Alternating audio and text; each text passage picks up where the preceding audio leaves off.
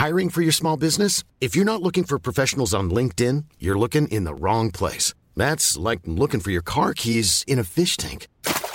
LinkedIn helps you hire professionals you can't find anywhere else, even those who aren't actively searching for a new job but might be open to the perfect role. In a given month, over 70% of LinkedIn users don't even visit other leading job sites. So start looking in the right place. With LinkedIn, you can hire professionals like a professional. Post your free job on linkedin.com slash people today. Ça, ouvre-moi, ou le chasseur me tuera. Lapin, lapin, on. Me serrer la main, me serrer la main, me serrer la main. Lui, c'est mon petit garçon. Il vous a probablement fait craquer avec sa petite chanson. Moi, je suis Shane Love, une maman solo qui a décidé de partir à la rencontre des femmes du monde pour parler sans filtre de la maternité. Alors bienvenue à vous dans le tourbillon, le podcast qui parle de la maternité, la vraie, loin des filtres Instagram. Amélie a toujours voulu devenir mère, c'était une obsession. Alors quand elle rencontre celui qui deviendra l'homme de sa vie, elle veut tout de suite un bébé, mais lui souhaite qu'il profite d'abord de leur vie de couple. C'est donc trois ans plus tard qu'Amélie découvre sa grossesse presque pas surprise et fait son entrée dans la maternité. Elle ne s'est pas vraiment renseignée sur l'accouchement ni l'allaitement et va donc se laisser porter par les professionnels qui l'entourent. Très complexée par sa petite poitrine, son premier allaitement va s'avérer plus compliqué à mettre en place qu'elle ne le pensait. Rapidement, Amélie veut un deuxième enfant, mais cette grossesse se solde par une fausse couche qui va lui faire réaliser ce qu'elle veut pour sa prochaine grossesse. Faire confiance à son corps, si possible vivre un accouchement sans péridurale et prendre en main son allaitement. Cette fois-ci, elle est prête, elle a confiance en elle, tout est plus simple. Désormais maman de deux enfants, l'envie d'un troisième bébé se fait sentir, et bien que ce ne soit pas un désir partagé dans son couple, Amélie prend le risque. Elle est totalement fusionnelle avec son troisième bébé pendant l'allaitement, dans sa bulle. Et ce qu'elle ne sait pas encore, c'est qu'elle connaîtra plus tard un dernier allaitement, cette fois-ci pour l'enfant d'une autre.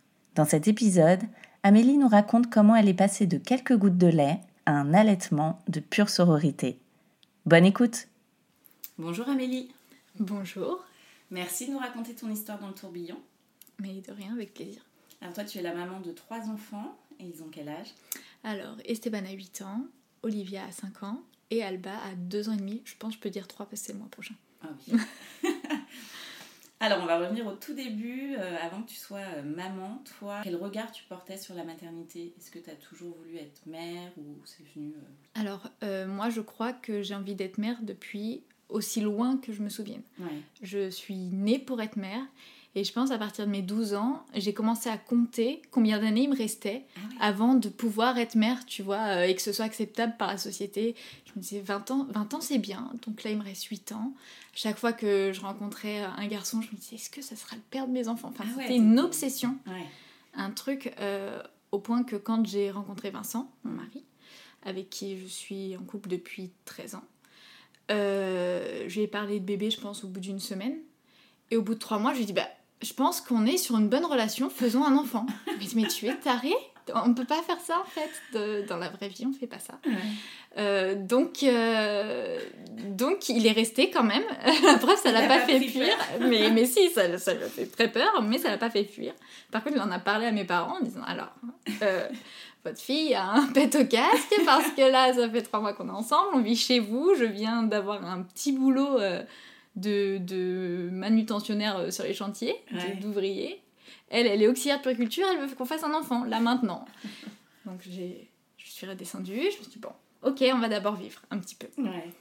Et on a vécu pas très longtemps, euh, parce qu'à 21 ans, j'étais enceinte. Ah ouais, donc, combien de temps plus tard euh, On s'est mis ensemble quand j'avais 18 ans et 3 ans plus tard. Euh... Comme tenu 3 ans Oui, j'ai tenu 3 ans.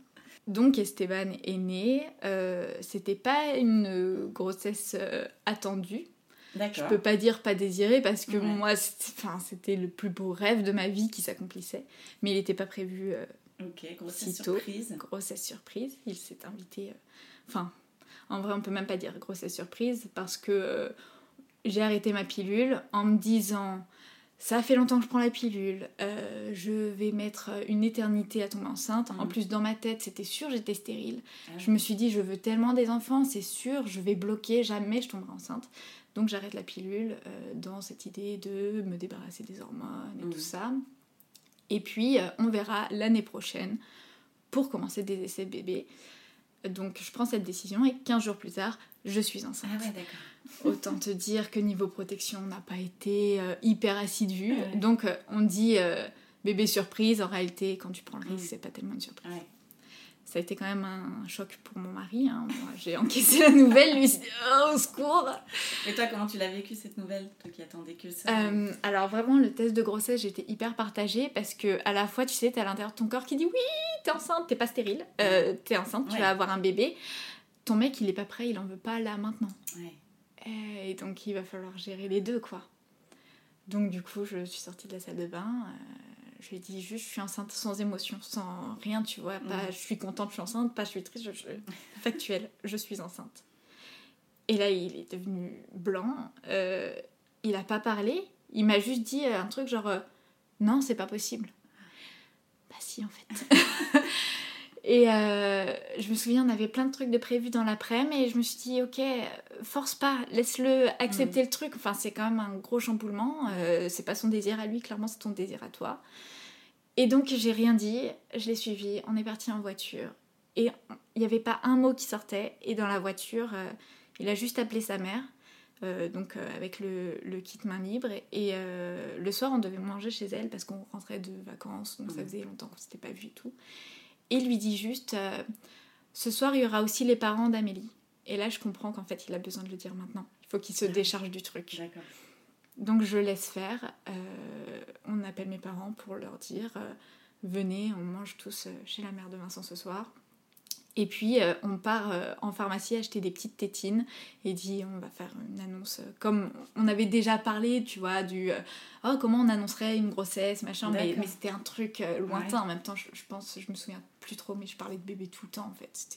C'était ma vie en plus, je travaillais en crèche, donc des bébés, j'en voyais tous les jours. Euh, et, donc le soir même, on a annoncé euh, à nos familles que j'étais enceinte avec le test du matin. Tu sais pas, enfin, on savait que c'était tout récent. Dans ma tête, je pouvais pas de toute façon faire de fausse couche. Enfin, j'étais enceinte. Euh, aussitôt que ce soit, ce serait, voilà, mon bébé allait arriver quoi. Et nos parents étaient hyper contents euh, à ce moment-là, notre situation, euh, Vincent avait. Donc en fait, Vincent avait stoppé des études pour en reprendre d'autres. Donc il était euh, en école d'ingénieur. Moi j'étais auxiliaire de périculture, j'avais un CDI, j'étais en poste, tout ça. Mais Vincent était quand même étudiant, même s'il était apprenti, il était étudiant. Mmh. Et donc il a dit directement à, nos parents, euh, vous êtes contents Moi non, hein. pour l'instant c'est compliqué. Et tout le monde l'a accepté, et on s'est dit, ouais, ok, effectivement, lui il n'était pas prêt, c'était pas le plan dans sa vie de, de, faire des enfants avant de profiter, quoi. Donc, euh, donc nos, nos familles euh, sont ouais, contentes. Ma mère, elle est de nouveau en études et elle se dit waouh, je vais être en études et grand-mère en même temps à 47 ans, c'est trop bien. Enfin, tout le monde est, est très content de, de, cette nouvelle. Et Vincent, finalement, il met 48 euh, heures à accepter et à se projeter. Alors que moi, je me suis dit, il va falloir toute la grossesse. Mmh. Et en fait, je vais un peu vivre le truc toute seule, tu vois. Et en fait, non, très vite, euh, il s'est dit, ok, bah, c'est parti. Et puis, il s'est attaché à cette grossesse et il l'a vécu vraiment avec moi. On a fait chaque examen ensemble. Il posait des journées. Sinon, moi, je rate rien, quoi. Euh, c'était pas prévu, mais il est là. On va être là pour lui sans, sans problème. Par contre, il y avait quand même un, problème de taille, c'est qu'on vivait dans un appart trop petit pour accueillir un bébé. Et euh, donc on a décidé de laisser cet appart et de retourner vivre chez mes parents pour mettre de l'argent de côté dans l'idée d'acheter un appart à nous. Donc j'ai vécu euh, cette grossesse euh, à partir de 4 mois de grossesse chez mes parents jusqu'aux 4 mois d'Esteban. Donc on a vécu l'accouchement là-bas, le début du postpartum là-bas. Et euh, en fait, quand Esteban avait un mois, on a visité notre appart qui est devenu notre chez nous pendant 8 ans. Euh, et donc, on a eu les clés officiellement chez le notaire euh, quand il avait 4 mois. D'accord, ok. Alors, on va revenir sur la grossesse en elle-même. Du coup, ça s'est bien passé, toi Une grossesse de rêve. alors, j'ai été arrêtée très très tôt parce que je travaillais loin de chez moi. Je faisais 2h30 de transport le matin, 2h30 le soir ma gynéco n'était pas pour euh, prendre des risques et, euh, et, faire autant de transport. Donc euh, elle m'a arrêté ouais, à trois mois de grossesse. Et j'ai vécu ma meilleure vie chez mes parents, coucounée, à, à m'occuper de rien d'autre que juste de ma grossesse, tu vois. jusqu'à jusqu'à l'accouchement, vraiment sans encombre. Il n'y a pas eu il n'y a, pas eu un examen qui s'est mal passé, il n'y a pas eu euh, un moment où on a eu peur. Vraiment, la grossesse s'est déroulée à merveille jusqu'à l'accouchement. Tu avais fait un projet de naissance euh? Pas du tout. Euh, pas du tout. Alors, mon projet de naissance, il était dans ma tête. C'était juste que je voulais accoucher, mais surtout, j'avais très très peur d'avoir mal. Et donc, première grossesse, je me disais vraiment péridurale tout de suite. Enfin, j'avais cette peur euh, que mon corps me lâche parce que j'avais jamais connu la douleur de ma vie, j'avais jamais eu mal, j'avais jamais eu euh, même une fracture, un truc, j'étais jamais allée à l'hôpital pour quelque chose. Et je me disais, mais je ne sais pas comment je réagis à la douleur, je ne sais pas comment je vais supporter, je ne sais pas si je vais supporter. Et ça, par contre, vraiment, ça me terrifiait, quoi. Je me disais, je... j'ai peur d'avoir mal et de pas m'en sortir. Donc, euh, arrive le jour de l'accouchement. J'ai accouché euh, prématurément à 36 semaines. Euh, alors, prématuré, oui et non, parce qu'il y a eu des boulettes sur la date de, ah de, terme et tout ça, donc en réalité, il n'était pas du tout prématuré. Mais bref. Parce que nous, pour le coup, on savait exactement quand est-ce qu'il avait été conçu, puisqu'on savait exactement quand est-ce qu'on s'est pas protégé, tu vois. Donc. Et euh, en fait, il y avait un décalage de presque 10 jours. Euh, il y a eu une première écho avec la vraie date, et puis après une deuxième écho avec 10 jours de moins. On se disait, hum, c'est pas possible. Mais bref. Donc je suis arrivée à la maternité euh, parce que j'avais l'impression d'avoir fissuré la poche des os. un matin, en, me levant, après la douche, je me dis, hum. ça coule, mais c'est pas l'eau de la douche là. Je sens, il y a un truc. Petite quantité, mais on se dit, bon, on se prépare tranquille et puis on va faire un tour à la maternité quand même, juste pour checker. Euh, on arrive à la maternité, donc nous, jeunes de 21 ans et 22 ans, euh, qui ne sommes pas pris au sérieux du tout en arrivant à la maternité, où euh, on nous dit non mais madame, quand on a fissuré la poche des os, on arrive avec une serviette entre les jambes, ça coule de partout, là vous n'avez pas fissuré. Ok, on va faire un test quand même. Ok, le test est positif, j'ai fissuré la poche des os, évidemment. Euh, et c'est là qu'elle ouvre le dossier, qu'elle voit qu'en fait on fait le même métier. Et ah, mm. oui, vous êtes auxiliaire d'agriculture aussi? Oui, voilà, on va se détendre. On va se détendre. Je, suis jeune, mais ça va, euh, t'es pas ma mère. Mm. Donc, euh, du coup, on m'explique, comme il y a un risque d'infection, soit le travail se met en route, soit je serai déclenchée pour pouvoir accoucher. J'attends 24 heures, rien ne se met en route. Et puis, euh, on vient me chercher le, lendemain à 10h. Et on me dit un truc genre, euh, suivez-moi. Ok, bah, je te suis. Et là, j'arrive en salle de naissance. Et en fait, personne m'a annoncé que là, je vais accoucher. C'est pas vrai. Non. Et donc, je dois deviner, quoi. Et puis, on me dit, bah, vous avez pas pris de chaussons? Non, en fait, on m'a dit suivez-moi, je sais pas si on vient pour un monito, pour un truc. Ah ben non, là, on va vous déclencher. Dites-le moi, en fait, je suis au milieu du, du bordel, c'est moi que ça concerne. Donc, euh, donc on m'explique, euh, c'est un premier bébé, ça peut être long, ça risque d'être douloureux. Euh, et donc on me dit, dès les premières contractions, vous nous dites, on check le col, et si c'est possible, vous avez la péridurale. Et c'est ce qui s'est passé. J'étais dans une clinique privée, alors je pense que c'était moins protocolaire que dans, à l'hôpital où on te dit non, c'est 3 cm, machin. Mm. Là, je me souviens même pas qu'ils m'aient parlé de ça, ils m'ont dit dès que c'est possible, on vous la met quoi. Ok.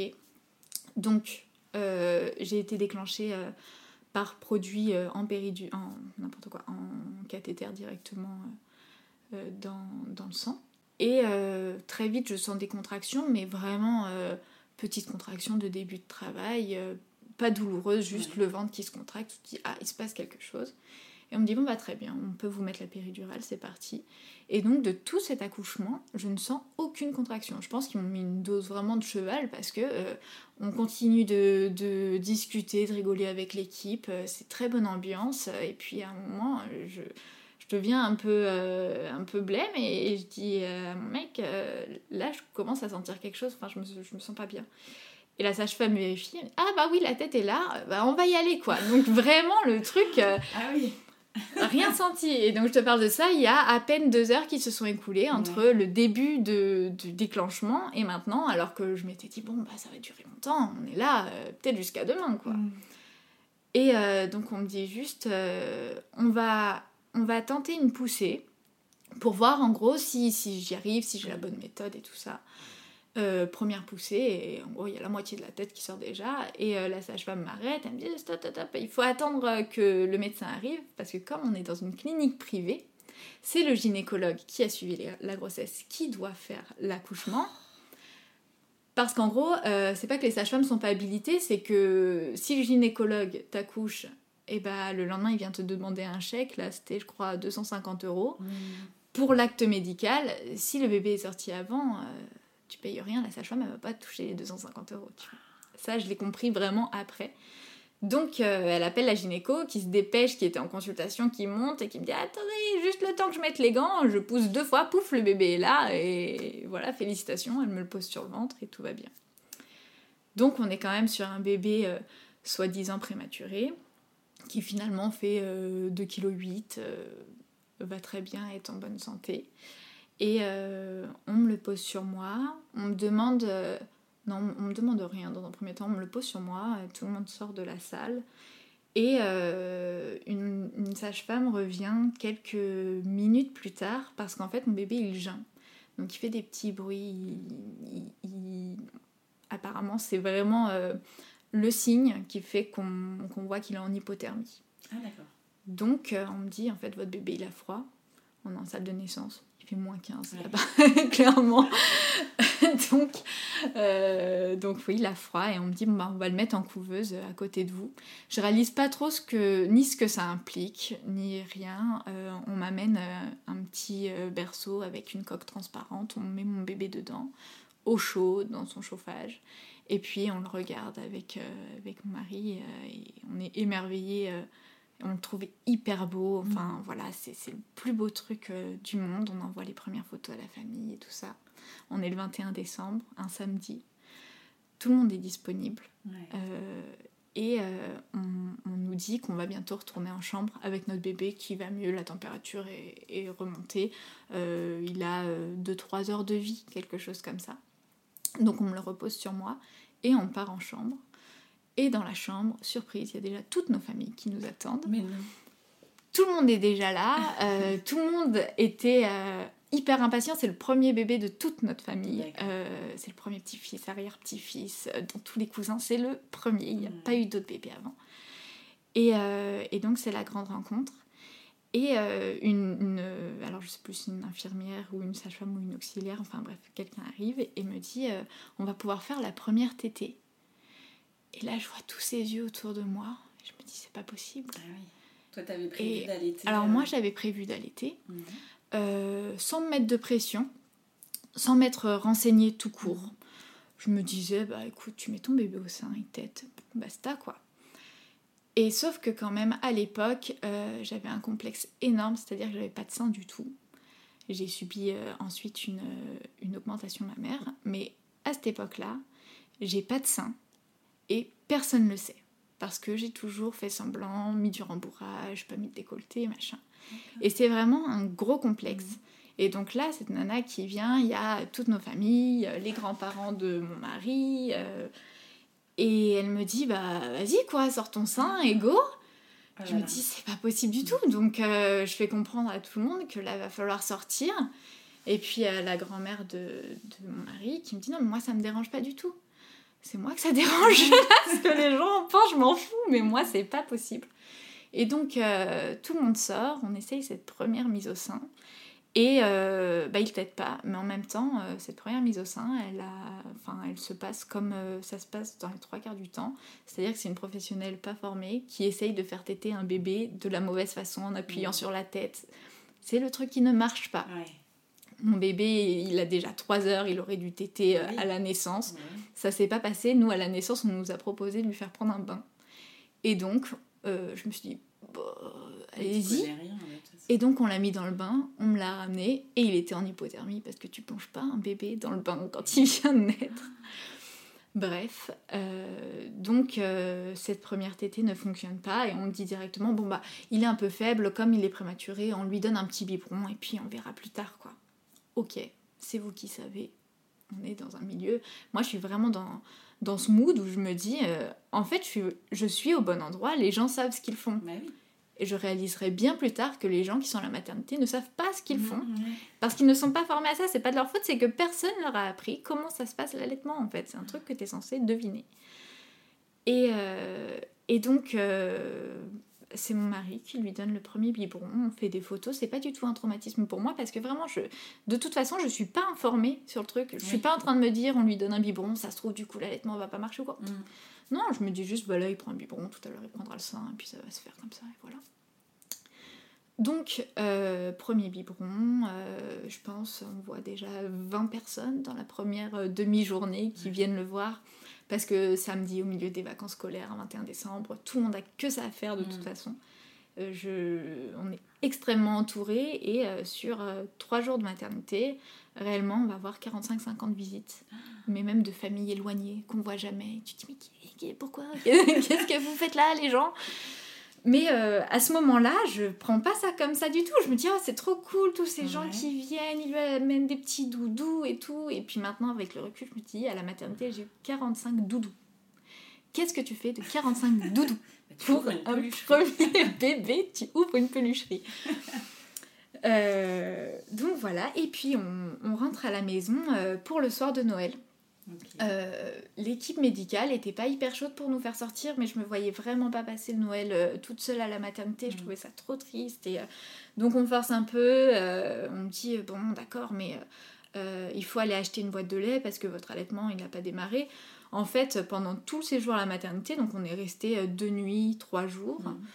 Euh, un coup, on me disait de lui donner euh, le, le biberon. Un coup, j'essayais de le mettre au sein. Et je me souviens vraiment, la, la première mise au sein qui a fonctionné, c'était le premier soir de, donc, du jour de la naissance, où j'étais seule. Et je lui ai dit, allez, là, on va y arriver. Il n'y a plus de bruit, il n'y a plus personne. Lumière tamisée et tout. Et il pleurait, et j'essayais, et j'essayais. Et puis, au, au bout d'un moment, il a pris, je me suis dit, waouh, en fait, Mhm. ça marche Ouais. Pas de douleur, pas de. Mais juste on est lui et moi et ça marche.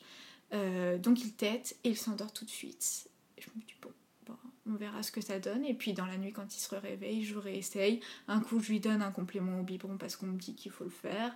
Enfin très assidu, je, je Mhm. fais ce qu'on me dit, protocole, machin. Parce que moi-même j'ai travaillé en maternité euh, pour mes stages et c'est comme ça que ça se passe. Mhm. Et tu proposes les biberons et c'est comme ça et ok. Donc, euh, donc je sais que ça marche un peu, mais en même temps, euh, je complète. Et puis quand je pars, on, on me refile plein de mini biberons là, de lait prématuré, donc plus riche et tout. Parce que donc il a déjà commencé à remonter euh, son poids de naissance. En fait, il n'a même pas perdu de poids de naissance parce que comme il prenait le sein, après il prenait le complément, machin, on Ouais. l'avait un peu gavé en se disant bon, plus il est gros, plus on nous laisse sortir. hein, tu vois, c'était un peu euh, l'idée. Donc on sort. Euh, et puis euh, on sort et en fait on est déjà dans le jus parce que t'es en retard pour le réveillon, parce oui. que machin. Et donc après coup, là, avec le recul, je me dis mais jamais j'aurais dû sortir. Enfin Ouais. quelle idée, tu vois, tu sors de la maternité, t'es déjà en retard pour le réveillon, il faut... Alors on nous avait dit le bébé on le lave tous les jours, donc il fallait laver le bébé, il fallait le préparer. En même temps, euh, moi je le mettais au sein mais j'avais l'impression que ça ne marchait pas trop, il pleurait beaucoup, enfin... Et donc on arrive chez mes grands-parents avec euh, le tire-lait manuel que j'avais, avec un petit biberon, avec euh, mon bébé qui tétait mais pas trop, et moi surtout qui devait me cacher absolument pour allaiter parce que je l'envisageais pas du tout autrement. Noël se passe, ça se passe bien et je me souviens pendant le réveillon, euh, je m'isole dans la chambre de, de ma grand-mère pour tirer mon lait parce que euh, je vois bien qu'il ne tète pas et j'ai peur en fait de pas avoir de lait du tout parce qu'on m'a ni parlé de montée de lait ni rien. Et donc je- j'essaye de tirer mon lait et ma grand-mère vient s'asseoir à côté de moi et donc là déjà je, je me sens euh, mal à l'aise mais moins que quand c'était la famille de mon mari, tu vois. Je me dis bon c'est ma grand-mère. Et euh, elle m'explique en gros euh, son allaitement à elle, qui s'était pas bien passé parce que quand elle tirait son lait, elle avait du sang, elle avait des crevasses et tout. Et elle me disait c'est déjà super hein, ce que tu fais, t'as vu, t'as des gouttes qui tombent et tout. Et je dis ah ouais ok, moi je m'attendais, tu sais, tu tires et puis t'as 250 millilitres. Et là je me disais quand même ça fait pas grand chose, il va pas bien manger quoi. Et donc je commence à stimuler un peu comme ça, de temps en temps je le mets au sein. Et ça commence l'allaitement un peu mixte, tu vois. Et finalement, au bout d'une petite semaine, l'allaitement a vraiment démarré. on n'a plus besoin de donner des biberons. On a un bébé euh, hyper serein qui dort énormément le jour et la nuit, qui est très tranquille et tout le monde dit waouh, qu'est-ce qu'il est tranquille. Nous, on se dit juste bah, c'est un bébé quoi. On se rend pas compte à ce moment-là de la chance qu'on a, qu'on ne connaîtra plus jamais avec nos enfants. Et, euh, donc, euh, j'habite chez mes parents, j'allaite ce bébé. en gros, la journée, je suis capable d'allaiter devant ma mère, ma soeur, mon mec. Mais s'il y a le mec de ma soeur, je me sens pas bien. Mm. Si je m'isole, je monte toujours dans la chambre euh, d'Esteban pour l'allaiter et tout. Et puis, euh, comme ça, jusqu'à euh, un mois et demi. Et en fait, à un mois et demi, je commence à voir la fin du congé maternité arriver. Et je me dis, mais en fait, je peux pas retourner travailler aussi loin de chez moi. Enfin, je vais pas trouver quelqu'un qui va le garder de 6h à 21h. Mm. J'ai pas envie que quelqu'un le garde de 6h à 21h. Euh, en fait, je j'ai pas envie de pas être là pour mon enfant, donc il faut que je trouve un plan B. Et donc, je me dis, bah, je travaillais à l'époque dans une crèche hyper bien, euh, vraiment où j'aurais pu faire toute ma carrière si elle avait été à côté de chez moi, mais c'était à l'autre bout du monde, quoi. Et je me dis, bah tant pis, tu sacrifies euh, ta carrière, entre guillemets, une carrière d'auxiliaire de périculture, c'est pas un truc, tu vois. Bah, il y a pas, non mais je veux dire, il n'y a pas d'évolution de carrière possible, il n'y a pas mais j'étais dans un environnement hyper sain et que mm. j'aimais beaucoup. Et je me dis, bah, tu vas trouver une crèche lambda, ou peut-être ce sera moins bien, mais tu seras à côté de chez toi. Et donc, je commence à envoyer des CV en m'y prenant un petit peu à l'avance. Il me restait, comme j'avais euh, accouché, euh, entre guillemets, prématurément, il me restait quand même pas mal de temps avant la fin de mon congé maternité. J'envoie des CV, mon bébé a un mois, un mois et demi. Et euh, en fait, dès le lendemain, on me répond et on me dit bah entretien aujourd'hui même dans la ville juste à côté de chez moi. Je me dis super. Je passe l'entretien. On me dit que c'est mon profil qu'il faut, que c'est super, mais qu'il faut commencer la semaine prochaine. Et là, j'ai un bébé qui a pas de moyen de garde, qui a un mois et trois semaines. Euh, je crois que même légalement, je suis même pas censée retravailler avant la fin de mon congé mater. Mais je me dis, tant pis, en fait, je peux pas laisser passer cette chance parce que sinon, je retourne travailler à l'autre bout du monde. Là, euh, c'est des horaires euh, de fonctionnaires, même très classiques. Quand je commence à 7h, je finis à 14h. Euh, quand, je, enfin, quand je suis du soir, je commence à 11h et je finis à 18h30. Donc vraiment, je voyais que le positif. Je me disais, je vais être tellement plus avec mon bébé. C'est pas grave, sacrifie la fin de ton congé mater. Je trouve une nounou formidable. Euh, vraiment, euh, bah, évidemment qu'il avait jamais gardé un bébé aussi petit parce que normalement, à un mois et trois semaines, tu confies pas ton, ton bébé à une assistante maternelle. Et donc je lui dis, je vais tirer mon lait vous nourrirez euh, au biberon avec mon lait et tout, et tout ça génial. Euh, on fait la petite adaptation très vite parce que dans une semaine j'ai un nouveau travail. Et, euh, et donc on, fait comme ça. Moi j'avais un petit stock suffisant pour, pour commencer les premiers jours et je me dis bah à mon nouveau travail je tirerai mon lait tous les matins, je lui donne les poches et machin et ça va rouler comme ça. Et en fait je commence ce nouveau travail Déjà, on m'avait un peu vendu du rêve euh, à, l'entretien, puis en fait, c'est pas du tout le poste euh, qu'on m'avait vendu. Quoi. Je me retrouve dans, dans une crèche qui va mal, dans une crèche sans projet pédagogique et dans un groupe d'enfants de entre 2 et 6 mois, donc euh, sensiblement l'âge du mien, mhm. en surnombre, où tout va mal, réellement tout va mal. Et moi, je quitte une super crèche où tout est pensé, la moindre minute des journées est pensée pour que ce soit super pour les enfants, à cette crèche-usine où, rien ne va. Je me dis, mais qu'est-ce que je suis en train de faire en fait? Et je me dis, bon, c'est pas grave, focus aujourd'hui, faut que tu tires ton lait. Je dis à la nouvelle directrice, j'allais, il faut que je tire mon lait, tout ça. Il n'y a pas de problème, tu te mets dans la pièce au fond, machin. Ok, je m'installe, je branche mon tire-lait, le truc qu'on prête à la maternité qui est énorme et tout. Et là, en moins de 5 minutes, sans déconner, il y a 5 collègues qui sont passés, entre la femme de ménage qui nettoie cette pièce-là, l'autre qui passe là pour prendre. Et je me dis, mais j'y arriverai jamais parce que moi là, c'est pas possible. En fait, tous ces étrangers, je suis en train de tirer mon lait, je suis une nouvelle. De... Enfin, qu'est-ce que les gens vont penser? Bref, et je me dis, je peux pas. je peux pas faire ça. Euh, donc il va falloir trouver une autre solution. Dès le lendemain, j'explique à la nounou que bah en fait on va faire euh, du mixte et qu'elle va donner du lait en poudre la journée et que j'allaiterai le matin le soir et que ça va marcher comme ça. Moi toujours pas renseignée hein, parce que en fait cet allaitement il marche euh, un peu par chance. je me dis bah t'allaites quand même depuis un mois et demi, c'est hyper installé. Pas du tout. Une lactation installée, on peut dire à 10 mois, c'est installé à un mois et demi. Là, j'ai envoyé les gros signaux à mon corps que je suis en cours de sevrage parce que il euh, n'y a pas de bébé qui tète de 8h euh, à 16h, quoi. Et donc, en fait, en, une semaine, euh, j'ai plus une goutte de lait, plus le stress de ce boulot qui me plaît pas, plus le fait de laisser mon bébé et tout. panne sèche et donc il a tout juste deux mois je dis adieu à l'allaitement. Euh, ma tu mère. comment ça, toi C'est un échec ou pas forcément À ce moment-là, c'est pas un échec. Ma mère est hyper positive. Elle me dit Tu l'as allaité deux mois, c'est super, tu te rends compte et mm. tout. Et puis là, bah, de toute façon, c'est pas possible, tu vois, avec ton boulot, euh, c'est pas possible, c'est pas grave, quoi. Et je me dis Ouais, ok, c'est pas grave.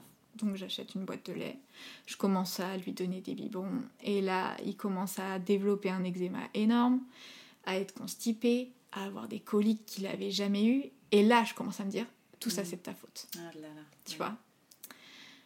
Et là, la culpabilité arrive, et en même temps, tu dis, bah, il n'y a pas d'autre solution, c'est mm. trop tard. Tu peux pas le re-allaiter. Euh, j'étais même pas. Enfin, j'étais à milieu de penser que c'était même possible une relactation, une stimulation, tout. J'étais pas du tout là-dedans. Je l'envisageais pas du tout, même.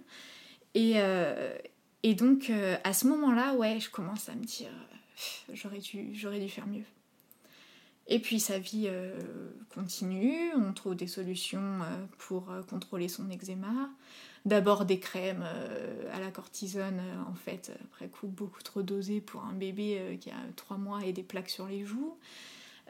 puis en fait on cherche un peu des alternatives et en fait c'était une intolérance aux, aux, protéines de lait de vache. Donc on passe rapidement à un lait de chèvre qu'il accepte parfaitement plus de coliques, plus d'eczéma, machin, on a trouvé une solution, tout va bien.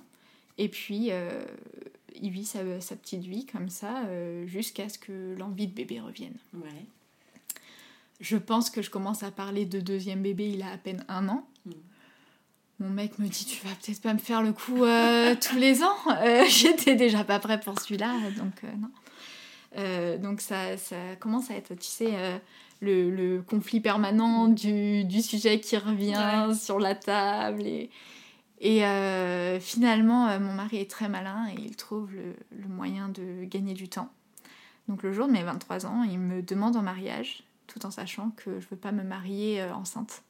Donc, on va trouver un autre projet pour encombrer son cerveau et on verra ça plus tard. Donc du coup, très malin, je m'y attendais pas du tout parce que euh, on parlait pas mariage. Euh, et puis lui, il m'avait toujours dit oui, enfin c'est un peu dépenser des thunes pour rien et on verra ça plus tard, tu vois. Donc finalement, grosse grosse surprise. Euh, c'est bien moins romantique que ça parce qu'en fait, le jour de mes 23 ans, il avait pas, enfin pour mes 23 ans, il n'avait pas d'idée de cadeau. Il s'est dit si je le demande en mariage, c'est quand même the cadeau. Donc euh, il avait acheté une jolie bague et tout ça. Il y avait très peu de monde dans la confidence. Et le soir de ma fête d'anniversaire, devant 45, minutes, 45 millions de personnes, n'importe quoi. On était très nombreux dans un petit appart. devant 45 personnes, il pose le genou à terre et il me demande un mariage. Euh, donc évidemment, superbe demande. Euh, tout le monde pleure, donc je pleure aussi. Enfin bref, c'était vraiment formidable et ça nous fait gagner un an mmh. jusqu'à l'année d'après où on s'est mariés. Et donc euh, très vite euh, après le mariage, je dis bah on est mariés, bébé, c'était dans le contrat. Donc euh, donc on commence les essais bébé. je sais pas, peut-être le soir du mariage, enfin tu vois, le truc, ça y est, enfin ta deadline elle est passée. Euh, je tombe enceinte dès le mois d'après. Euh, je suis hyper heureuse. Euh, enfin, là, pour le coup, c'est la première fois qu'on a un bébé désiré tous les deux, donc c'est quand même très très différent. Et, et, en fait, je fais une fausse couche à deux mois. Et ça, je l'avais pas envisagé. Mm. Parce que ça, ça arrivait que chez les autres. Et moi, ça pouvait pas m'arriver. Et donc, je fais une fausse couche le, le, jour des 25 ans de mon mari. Ah oui, d'accord. Donc, euh, et ce, ce bébé-là, on s'était dit, euh, c'est notre surprise à tous les deux, donc on garde la nouvelle pour nous, on profite et puis on le dira plus tard, tu vois, comme le premier, euh, dès le premier jour, on s'est mhm. dit, bon, il faut le dire parce que ça va te soulager d'un poids. Là, on voulait vraiment garder la surprise. Évidemment, ça tombe le jour de l'anniversaire de mon mari, et euh, donc tout le monde appelle Joyeux anniversaire, comment ça va? Ça va pas top, on a la maternité, Amélie a fait une fausse couche. Ah, on savait pas, elle était pas enceinte, enfin bref. Et donc là, tu te retrouves euh, à annoncer aux gens que tu fais une fausse couche alors qu'ils ne savaient pas que tu étais enceinte. Et après coup, euh, je me suis dit que c'était vraiment une idée de merde de ne pas l'avoir dit. Parce que comme ça n'a pas existé dans la tête des gens, ça n'a pas existé tout court. Mm. Et toi, tu passes pas à autre chose comme ça en claquant des doigts. Et les gens ne le comprennent pas parce que bah, t'étais pas enceinte en fait. Donc, mm. euh, ouais, ils ont eu l'info, mais elle n'a pas été ancrée. Donc euh, c'était quand même difficile à vivre euh, un peu juste à deux, tu vois, où les autres ne trouvent pas que ce soit très important, ou en tout cas que ça nécessite un peu de temps pour s'en remettre. Et mon corps est formidable, et le mois d'après, je retombe enceinte. Parce que ça, c'était une peur. Dès le jour où j'ai perdu ce bébé, je me suis dit, si je suis pas enceinte à la date où je devais accoucher, je, ça va être la fin du monde. Vraiment, Là, c'était euh, c'était le drame qui commençait. Finalement, le mois d'après, je suis enceinte. Et là, par contre, c'est une grossesse très différente parce que tu as la peur. Eh qui n'était pas là avant. Eh qui était. Enfin, vraiment, jamais je me suis dit, je vais faire une fausse couche. Et euh, pour moi, euh, je connaissais même jamais personne qui avait fait une fausse couche autour de moi. Et en fait, quand tu commences à dire fausse couche, ta tante, elle te dit, bah tu sais, moi j'en ai fait deux. Mm. Et ta voisine, elle se dit, moi j'en ai fait trois. Et la nounou, elle te dit, moi j'en ai fait une. Et, en fait, tout le mm. monde a fait une fausse couche, mais personne n'en parle. Et je me suis dit, mais c'est quand même un drame parce que du coup, tu envisages que c'est pas quelque chose qui est possible ou que c'est quelque chose qui est rare, alors que c'est pas du tout le cas. Et donc, euh, je, je, commence cette grossesse pour Olivia en me disant. Euh, t'es enceinte mais tu sais pas en fait si ça va aller au bout. Mm. Et c'est ça change quand même toute la donne sur comment tu profites de ta grossesse. Et euh, par contre, pendant cette grossesse, tout est différent parce que là, je me renseigne, parce que là, euh, toute ma conception de, de la grossesse, de l'accouchement, de l'allaitement a changé. Et en fait, maintenant que je sais que mon corps est capable, je veux un accouchement naturel, je veux pas de péridurale, ah. Je veux faire confiance à mon corps. Et euh, tu vois, ce qui était inenvisageable deux ans et demi avant, mm. là, je me dis, euh, ouais, en fait, je suis faite pour ça. Maintenant que je sais, tu vois, qu'en plus, un premier bébé qui devait prendre une éternité à venir, ça a pris deux heures. Euh, après coup, je me dis, est-ce que ces deux heures, j'aurais pas été capable, en fait, mm. de supporter les contractions? Est-ce qu'il aurait été moins amorphe à la naissance euh, parce que moins de produits, euh, mine de rien, la péridurale, ça passe quand même dans le corps du bébé et tout ça. Et donc, tu vois, il y a toute une remise en question de... En fait, cette péridurale, elle m'a soulagée sur le coup, euh, enfin surtout mon esprit, de me dire tu vas pas souffrir. Mais au final, pendant une semaine, j'ai eu mal dans le dos parce que j'avais un énorme bleu. Et donc, je me dis, est-ce que le bénéfice, il est vraiment là? Et donc, j'entame cette grossesse et ce futur accouchement en me disant, euh, alors sans me mettre de limite, en me disant si j'y arrive, je voudrais accoucher sans péridurale. Euh, en gros, dans le meilleur des cas, mais je fais toujours pas de projet de naissance. Euh, j'ai pas envie d'embêter les équipes avec ça. J'accouche pas dans la même clinique parce qu'elle a fermé entre temps, donc je me retrouve à l'hôpital public et je sais pas ce que ça va donner. Je sais pas. J'ai l'impression que je vais être moins cocoonée et tout ça. Et tu fais pas une préparation particulière pour cette accouchement je, Non, rien. J'ai jamais fait de préparation à la naissance. Euh, en fait, je me disais, euh, tu as fait des études d'oxyarpuriculture, des accouchements, tu en as vu plein. Mm. Tu sais comment ça se passe, tu as vécu le premier. Fais confiance, quoi, vraiment, et, et ça va le faire. Euh, et donc, euh, toute cette grossesse se déroule bien. À trois mois, je commence à avoir des saignements. Et je me dis, bah, rebelote en fait, je suis en train de perdre ce bébé. Et on est en vacances en Vendée et euh, on a une chance extraordinaire, euh, c'est que la cousine de Vincent est infirmière et euh, consultante en lactation et tout ça. Et pendant ces vacances-là, elle est là, elle est en face de chez nous. Donc on l'appelle tout de suite et je dis bah, je saigne, je suis sûre, je suis en train de perdre le bébé. Elle appelle la maternité qui a 45 minutes de route. Ça me paraît inconcevable parce que moi j'habite en région parisienne et donc euh, le moindre hôpital il est à moins de 10 minutes de chez toi.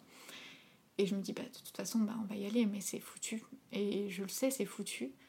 Et je suis tellement persuadée que c'est foutu que même quand elle me fait euh, une écho et qu'on voit les pieds bouger, je vois même pas que le bébé bouge parce que pour moi il est déjà mort. Et elle me dit, bah, vous avez vu, il a bougé Non, je... mon cerveau a débranché en fait. Et c'est le seul épisode vraiment euh, où j'ai un gros stress pendant cette grossesse parce qu'après, bah, les saignements, on ne sait pas vraiment pourquoi. Il n'y avait rien, il n'y avait mm. pas euh, d'hématome, euh, rien, juste saignement du col inopiné quoi. Mais du coup, je suis arrêtée assez vite parce qu'on se dit, bon, on ne sait pas d'où ça vient, mais on ne sait pas quand même s'il n'y a pas quelque chose derrière. Donc je suis arrêtée et puis je commence à profiter de cette grossesse un peu en demi-teinte. Et euh, arrive euh, l'accouchement. Donc je suis encore à 36 semaines. et en fait, je commence à me dire que mon corps est fait pour accoucher à 36 semaines, que c'est la deadline de mes grossesses. Et donc ça, ça, a quand même une importance pour la suite de l'histoire. Euh, et donc je commence à avoir des contractions au réveil. Donc nous, mon mari avait changé de travail entre-temps, il travaillait à la maison. Euh, il était agent IMO indépendant. Donc tous les matins, notre rituel c'était d'emmener notre fils à l'école ensemble. On était tous les deux, tous les jours pour aller le chercher tous les jours. Enfin, on était très très très présents pour notre fils. Et euh, un matin, je lui dis écoute, vas-y sans moi parce que j'ai l'impression que c'est aujourd'hui. Enfin, je, je sens que j'ai des contractions, je me sens pas bien et tout, donc euh, je préfère rester à la maison. Il emmène notre fils à l'école, il revient très vite, il me dit bon, est-ce qu'on va à la maternité? Je lui dis ouais parce que j'ai l'impression que j'ai des contractions, j'ai l'impression que c'est douloureux et comme j'ai pas de notion de ce que c'est une contraction et comment c'est douloureux, euh, je préfère aller vérifier. On va à la maternité, ils me font un monito et euh, au monito on voit bien qu'il y a des contractions régulières. Donc ils me disent bah écoutez on, va checker ça toute la journée, de temps en temps ils nous disent d'aller marcher donc on va on va faire un petit tour, c'est hyper long. À un moment, je sens que ça s'intensifie au point que je vomis. Je me dis, voilà, on est vraiment. Euh, on y est, quoi. Et puis finalement, ils viennent contrôler le col, il se passe trop rien et tout. Et donc, on est arrivé à 9h à la maternité. Et à 21h, ils nous disent, bah rentrez chez vous. Je me dis, mais ils se foutent de moi en fait. J'ai passé vraiment 12 heures sur ce lit inconfortable à faire des monitos toute la journée pour que, au bout de 12 heures, on me dit rentrez chez vous. Je repars euh, dépitée euh, et je dis à mon mari, non mais on y retournera euh, quand le bébé il sera là.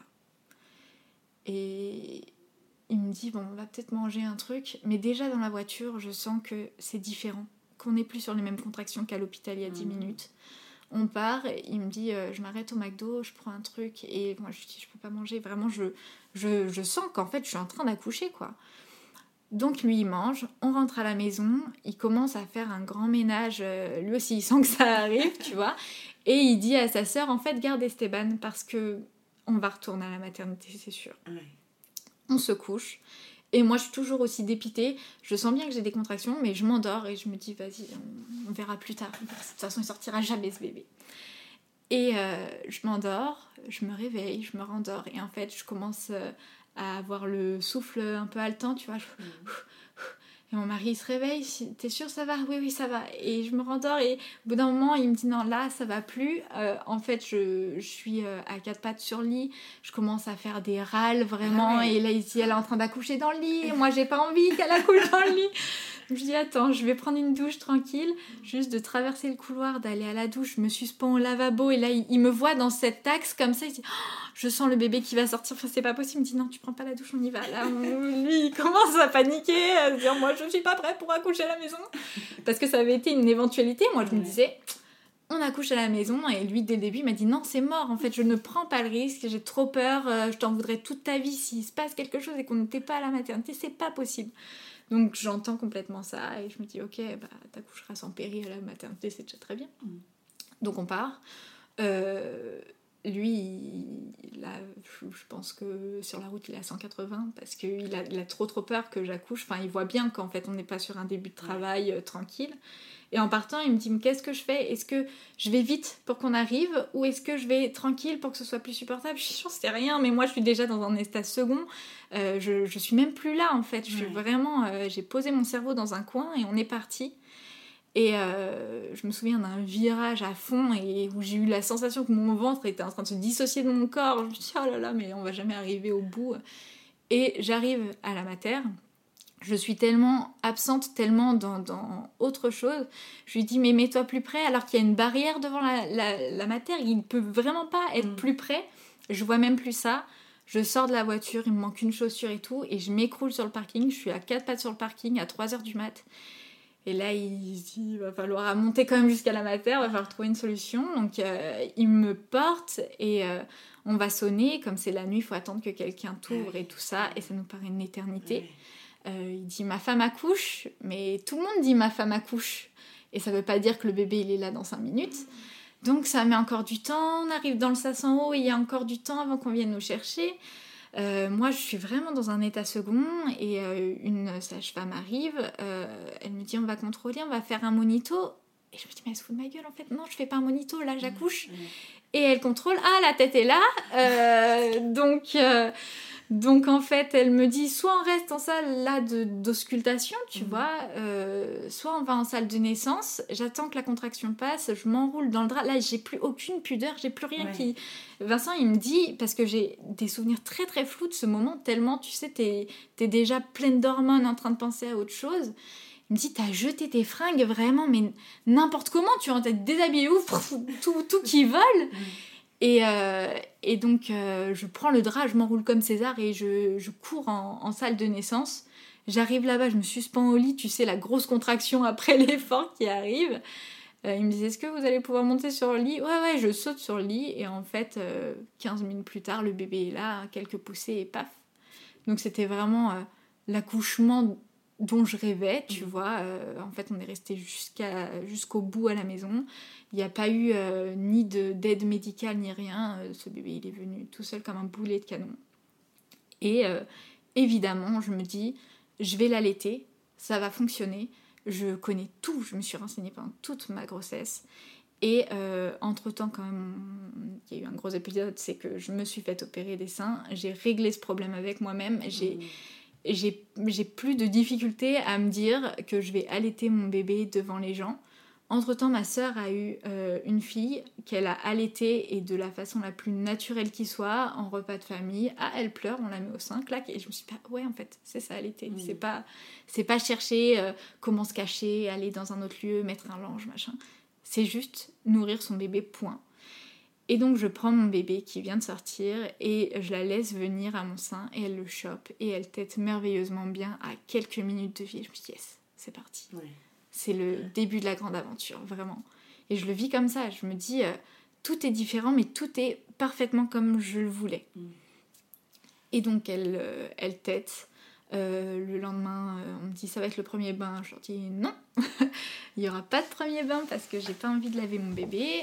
on me dit que c'est quand même dans le protocole, c'est comme ça qu'il faut faire et tout. Je leur dis bah écoutez, il y aura une sage-femme qui viendra à la maison et on fera le premier bain à la maison. Ça s'est pas du tout passé comme ça. Hein. Mm. On est rentré euh, au bout de deux jours. On a passé une nuit à la maternité, qui s'est passé euh, moyennement parce que comme la maternité était bondée, j'étais avec une femme en attente de césarienne, donc elle qui n'avait pas de bébé dans la, dans la pièce et qui râlait quand mon bébé pleurait. J'étais pas du tout dans une atmosphère euh, tranquille de profiter des premières heures avec ton bébé. T'as eu autant de visites, ça Non. non. ça, c'est vraiment le truc du premier bébé de la famille. Après, on se dit, bon, on a compris quand même. Donc, euh, les grands-parents, et puis voilà. Et puis, on avait mis déjà un peu le stop mm. de, bah, vous viendrez à la maison. Hein, et, puis, euh, et puis, ça s'était passé comme ça. Et en même temps, en restant euh, vraiment 24, 48 heures à la maternité, les gens n'ont pas trop le temps de, mm. de, de, se dire, ah, on est un jeudi, il faut que j'aille à la maternité. C'était vraiment moins propice à plein de visites. Et, euh, et donc, dans, dans, la première nuit, il euh, y a des auxiliaires qui viennent, qui réveillent mon bébé pour lui faire un dextro, pour voir s'il manquait pas de sucre, si l'allaitement se passait bien et tout.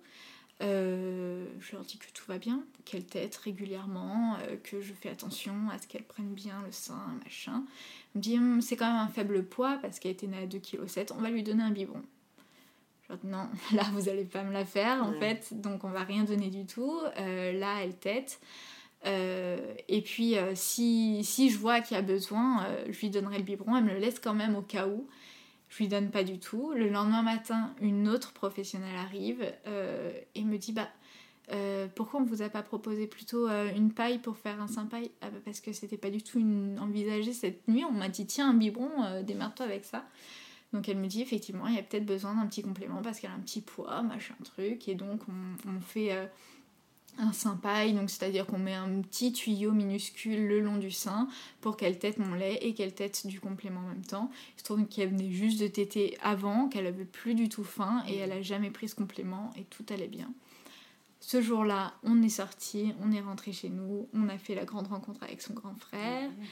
Et, euh, et c'était euh, vraiment le, début euh, du maternage proximal pour moi, où je me suis mise entre parenthèses et j'ai vécu que pour ce bébé pendant des mois et des mois. Et en fait, je, tenais tellement à ce que cet allaitement fonctionne qu'elle était toute la journée, elle avait un besoin de succion de, de malade.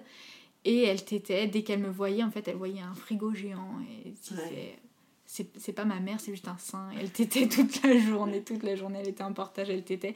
Mais elle était adorable. Elle était devant les gens Oui, sans aucun problème. Vraiment sans aucun problème. Et c'est aussi à cette période-là que j'ai commencé euh, sur Insta à partager cette, euh, ce, ce maternage, cette naissance et tout ça. Mmh. Euh, en fait, je partageais déjà des petites brides de vie avec mon fils depuis, depuis toujours. Mon compte, je l'ai ouvert en 2012. Et, euh, mais là, le jour de l'accouchement, quand on a mis la première photo de mon bébé tout neuf sur moi, en expliquant que c'était un accouchement express et, et qu'on reviendrait plus tard, il y a eu un espèce de boom dans la première nuit, j'ai pris 600 abonnés et ah après tous les jours sans abonnés. Et en fait, euh, j'ai commencé à avoir une communauté de mamans identiques à moi, euh, qui venaient d'accoucher ou qui allaient accoucher, qui allaitaient leurs enfants, qui avaient envie d'allaiter. Vraiment, euh, ouais, un espèce de petit cosmos de, de mamans maternantes. Euh, où euh, on partageait euh, les mêmes histoires, tu vois. Et en fait, c'était hyper rassurant pour moi qu'il n'y avait pas de maman dans mon environnement. Alors, entre-temps, j'avais eu ma sœur. Mais tu vois, toutes mes amies n'avaient pas eu de bébé. on était vraiment seuls à avoir des bébés, encore plus à les allaiter, les porter et tout. Et donc là, ça permettait de, de, se rassurer aussi quand tu te dis, parce que là, c'était pas le même délire que pour mon premier, on était sur un bébé qui dormait par tranche de 30 minutes la nuit, tu vois. Et donc, euh, quand euh, tu commences à douter et qu'en fait tu te rends compte qu'on est plein dans ce cas-là et que c'est normal, et, et donc euh, ça, ça, a vraiment facilité ma, ma maternité. T'avais arrêté de bosser J'étais en congé maternité et je m'étais dit que je reprendrais à 50%. Donc j'ai repris quand elle avait 5 mois à 50% en travaillant deux jours par semaine. Donc mon mari qui était indépendant euh, la gardait un jour par semaine et elle avait un jour en crèche. D'accord. Toute ma vie, je m'étais dit que je ne mettrais pas mes enfants en crèche parce que j'y travaillais, je savais à quel point il y avait euh, un nombre supérieur de crèches médiocres par rapport aux mm. bonnes crèches. Sauf que euh, entre temps on avait déménagé, je pouvais pas envisager la nounou chez qui Esteban était parce que c'était trop loin maintenant en termes d'organisation. Et toutes les nounous que j'ai rencontrées, pour un contrat deux jours par semaine, ça ne les intéressait pas. Et celles qui, qui pouvaient être intéressées auraient mis mon bébé en danger. Euh, j'ai entendu des trucs, je me suis dit non, c'est pas possible, je peux pas laisser mon enfant ici. Et euh, donc je, je, dis à la crèche que je l'allaite, que je la porte, qu'elle dort peu. Euh, tout en me disant est-ce que ça va le faire? Et puis finalement dès l'adaptation euh, en fait je, rencontre des professionnels qui sont là et qui sont en train d'endormir un bébé dans les bras pendant qu'on se parle et ça me rassure. Mais t'imagines pas comment. Je me dis en fait c'est possible. Et, et ça va aller. Et même si elle est allaitée et même si elle est portée et même si elle a des besoins quand même très intenses ça va aller et donc ça se passe très très bien je reprends le boulot donc deux jours par semaine et euh, je continue de raconter notre petite vie sur Insta. Et euh, je commence à me coudre des fringues euh, d'allaitement parce que à cette époque-là, donc il y a bientôt 6 ans, il n'existe rien. Mm. Vraiment, il y a une marque suédoise, mais depuis l'encachemire à 250 euros, je ne peux pas du tout me le permettre. Et puis, c'est pas, pas du tout le budget que je mets dans des fringues à ce moment-là. Mm. et donc, comme je sais coudre, je me dis, bah, je me coudre mes trucs, quoi. Et je couds mes premières robes qui permettent d'allaiter quand même discrètement parce que l'idée en fait c'était de trouver une alternative aux décolletés en V ou aux chemises à déboutonner mille fois par jour. Euh, et, en fait, je suis hyper fière du résultat. Donc, euh, je poste des petites photos sur Insta. Et puis, on commence à me dire Non, mais c'est trop bien, il faudrait trop que tu couses pour nous. Et là, je me dis Non, mais arrêtez, les gars, en fait, je suis pas couturière, je suis auxiliaire puriculture, tu vois. donc, euh, donc, ça, c'est pas envisageable du tout. Et mon mari me dit Bah, si, en fait, faut qu'on trouve une organisation. Quand tu te couds un truc pour toi, t'en fais trois de plus. Tu les vends, on voit si ça part et tout ça. Et je me dis Bon, allez, motive-toi, on essaye. Donc je couds un truc, j'en couds trois de plus. Et puis sur Insta, Insta qui à l'époque n'était pas le Insta de maintenant, où euh, il y avait... Euh, alors à cette époque, ça y est, il y avait enfin des messages privés, mais avant il n'y avait pas de messages privés et tout ça. Euh, donc je mets, je fais des petits posts où je dis qu'il y en a trois à vendre et ça part, mais il y a 50 personnes qui veulent acheter la robe, quoi je me dis waouh, c'est incroyable quand même. Donc on fait comme ça et puis je commence à organiser mon temps de travail, deux jours euh, où je suis à la crèche, trois jours où je couds. Donc des fois je couds avec mon bébé en écharpe, des fois euh, je la fais garder pour pouvoir coudre toute la journée. Et puis euh, on commence notre petite routine comme ça et je couds de plus en plus et je travaille de moins en moins et je couds de plus en plus. Et, et arrive le désir d'un troisième enfant. Donc là, c'est combien de temps après euh, ta fille? Euh, Olivia, je pense, elle a 18 mois. Et euh, je l'allaite toujours. Je l'allaite toujours et je l'allaite toujours comme si c'était un nouveau-né. Hmm. C'est-à-dire qu'elle tète mille fois par jour. C'est intense, ça me dérange pas, ça me convient très bien. On a une relation très très fusionnelle et ça me convient très bien. Et je commence à parler d'envie de troisième bébé et mon mari, il me met un gros stop. Euh, il me dit en fait, tu te rends compte, on dort pas la nuit, euh, t'allaites encore, euh, elle a des besoins hyper intenses. Moi, j'ai pas la capacité mentale pour repartir pour un tour et recommencer tout ça encore une troisième fois. Et je l'entends, mais c'est plus fort que moi. Moi, j'ai un besoin viscéral là d'avoir un troisième enfant, quoi qu'il arrive. Mm. Et donc, euh, c'est vraiment un sujet qui revient tout le temps. Et euh, au bout d'un moment, c'est tellement, euh, enfin, c'est tellement en train de me bouffer de l'intérieur. Il le voit. Il me dit écoute, on va faire un bébé, mais je t'assure pas de rester. Et moi, je prends le risque. Ah et je me dis ok, mais il me faut un bébé. Hmm. Donc, on commence les essais bébés et ce bébé, il vient pas. Alors que trois fois, je suis tombée enceinte. Euh, en claquant des doigts et ce bébé il vient pas. Et les mois passent et ça me paraît une éternité. Alors que finalement je suis tombée enceinte, je pense que ça faisait euh, huit mois qu'on essayait. Mais tu sais, tu es dans une espèce de, de mood où tu te dis ce serait bien que ça arrive vite avant qu'il change d'avis. Mm. Parce que déjà tu sais que tu vas un peu vivre cette grossesse euh, en demi-teinte parce que lui il est pas chaud, c'est ton projet à toi encore une fois. Euh, et donc chaque mois, tu sais, quand mes règles arrivaient, c'était un peu mon échec à moi. Mais je savais que lui, ça l'atteignait pas de la même mm. façon parce que bah, lui, le bébé, il en voulait pas. Et puis finalement, au bout d'un moment de me voir si triste, ça commençait à le peiner quand même. Et puis je suis tombée enceinte d'Alba. Euh, donc, euh, alors quand même, entre-temps, il avait fallu qu'on se renseigne un peu sur des stratégies pour tomber enceinte. Parce que j'allaitais euh, Olivia tellement euh, moi, j'étais en déficit de poids, j'avais fondu, j'étais passée à 47 kg alors que mon poids de forme c'est 54. Euh, vraiment, j'étais euh, rachitique, quoi. On voyait mes côtes et tout. Et parce qu'elle pompait toute mon énergie, tout, tout, ce que je mangeais, en fait, elle, elle prenait beaucoup plus d'énergie en tétant que ce que je mangeais toute la journée.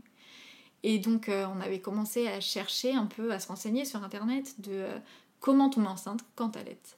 Parce qu'en fait, moi, mon, corps, il envoyait des gros signaux. De, de toute façon, là, t'as pas la capacité physique de tomber enceinte parce que t'as pas l'énergie, quoi. Mm. Et donc, on avait commencé un sevrage nocturne pour qu'elle tête de moins en moins la nuit, que mon mari prenne le relais sur les couchers. C'était l'enfer. Vraiment, ça a été hyper dur parce que bah, elle, elle avait rien demandé. Hein, ma fille, elle voulait juste téter pour s'endormir et téter la nuit quand elle se réveillait. Et ça a été vraiment difficile, mais finalement c'est ça aussi qui a fait que j'ai réussi à reprendre un peu de poids et à tomber enceinte. Et donc je suis tombée enceinte. Euh, cette grossesse euh, s'est euh, bien déroulée aussi. On a eu un, petit épisode de peur à 30 semaines où j'ai commencé à avoir de la fièvre, où ça allait pas trop, on a été à la mater. Et, et en fait, quand on a fait le premier monito, euh, il trouvait pas le cœur. Et là, moi, mon cœur ah, vraiment. Mm. Et j'étais euh, désemparée, c'était vraiment... Euh, et puis, pour le coup, c'était une fin de grossesse, quoi. J'étais, ouais, à 32 semaines. Et finalement, il me dit, non, non, mais tout va bien, on va trouver le cœur. Mais moi, ça y est, mon cerveau, il avait flouté d'un coup. J'étais en train de perdre mon bébé. Et finalement, il trouve le cœur. En fait, on sait pas trop ce que je faisais, mais en gros, un petit virus, on me donne des antibiotiques, et puis, et puis ça va. Et euh, arrivent les 36 semaines, je me dis, bah là, j'accouche. Donc là, c'était timing. Prévu euh, d'accoucher. Prévu euh, d'accoucher à 36 semaines, comme les deux premiers. Sans péridurale. Sans péri, tout pareil qu'Olivia. Voilà, j'étais dans la même lignée, je voulais revivre cet accouchement parfait et tout ça. Et 36 semaines passent, et 37 semaines passent, et 38 semaines passent, et je me dis, que ce bébé ne sortira jamais. Mais vraiment. Parce que moi, j'étais. Euh, j'étais focus, mon corps il accouche à 36 semaines, donc là la troisième sera pareil que les autres, à 36 semaines j'accouche, et les dernières semaines m'ont paru une éternité. Je me dis mais comment c'est possible? Et tu allaitais encore euh, ta fille? Non, je l'ai sevrée à 4-5 mois de grossesse alors que c'était pas mon intention, mais en fait, grosse aversion. Euh, je supportais plus du tout quelle tête. Mmh. C'était une douleur indescriptible. Euh, à chaque tétée, j'avais l'impression qu'elle me tranchait le sein avec des couteaux. Et je me suis dit, c'est pas possible, tu sais, j'avais un espèce de mouvement de recul, de oh lâche-moi, c'est pas possible. Je l'ai sevrée hyper brutalement. Euh, c'était horrible. Pour elle, pour moi, c'était horrible. Mais en fait, j'avais je, pas d'autre choix quoi. Vraiment mon corps ne pouvait plus allaiter euh, ce grand enfant. Elle avait deux ans, deux ans, ouais, trois, quatre mois. Et euh, donc j'ai sevré comme ça et quelque part dans ma tête je me disais mais à la naissance si elle a envie bah, elle retêtera. Et en fait euh, cette idée du co-allaitement est partie très très vite parce que 15 jours après le sevrage euh, elle a fait une mauvaise chute et elle était vraiment euh, inconsolable. Elle s'était fait très mal et je lui ai dit Est-ce que tu veux t'aider? Parce que c'était un peu mon, mon, remède miracle, le mm. truc euh, au point que je savais même plus comment on pouvait faire si on n'allaitait pas un enfant pour le consoler, tu vois. Et elle me dit oui. Et en fait, elle essaye de téter et elle me dit Mais j'arrive plus à téter. Et là, je me suis dit Oh la vache, elle a fait ça toute sa vie. En 15 jours, elle a oublié. Et vraiment, elle a zappé. Et quand elle regardait les photos, elle disait Ah, c'est quand j'étais bébé. C'était il y a longtemps. Et donc, euh, je me suis dit, bon, bah, elle t'aidera pas à la naissance de la deuxième, de la troisième. Et donc, euh, on arrive euh, à cette fin de grossesse interminable, où tous les jours, j'avais des nouveaux projets parce que, entre-temps, du coup, on s'est dit, bon, la troisième bébé, je vais pas pouvoir continuer de coudre mes petites collections chez moi tous les jours. Il va falloir grandir. Et donc, on a trouvé un atelier à Paris où on a délégué la confection. Et donc je sortais des collections plus, plus importantes, de plus de pièces et tout ça. Et là, t'es partie en mode entreprise. Et là, on est parti dans une vraie entreprise. Euh, j'étais hum, très claire avec moi que là, j'étais en congé maternité, mais qu'après la naissance, je ne retournerais pas travailler, que je me lancerais vraiment à 100% dans mon entreprise. Et donc euh, là, euh, d'ailleurs, mon entreprise qui du coup était l'entreprise de mon mari, comme moi j'étais en congé maternité, mais bref, on travaillait à deux quand même là-dedans.